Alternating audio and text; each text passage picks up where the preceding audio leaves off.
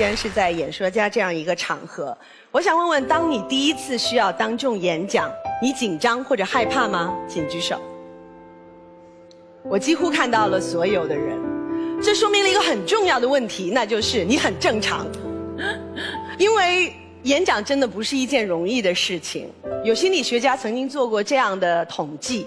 在人们感到最恐惧的事情当中，当然有死亡，但是他居然只列在第二位，列在第一位的就是当众讲话。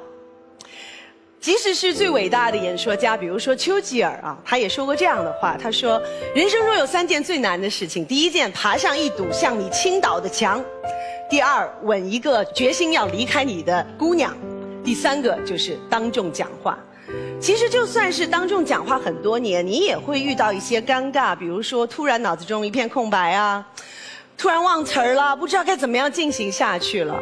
呃，我其实就遭遇过好几次这样的状况，但是比这样的状况更糟糕的，你知道是什么吗？就是这个时候你的搭档也忘词儿了。我有一次呢和黄宏啊主持一个很大的晚会。然后呢，应该他来介绍下一位致辞的嘉宾。他就说：“啊，接下来某某协会的主席将为我们致辞。”然后他突然忘了人家叫什么了。他就说：“杨澜，我考考你，他叫什么呢？”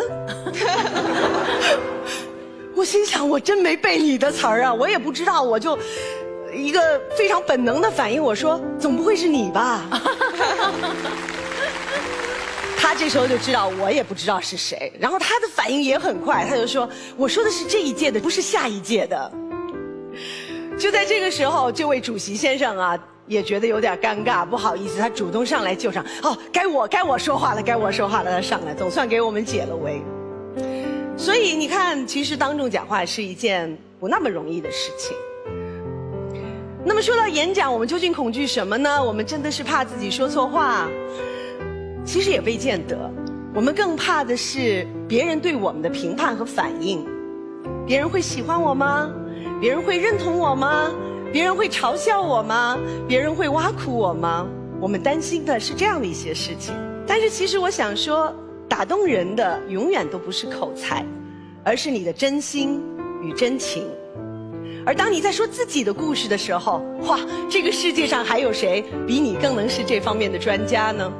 所以，关于演讲，你只需要那么一点点勇气，不需要太大，只需要比你的恐惧多一点点。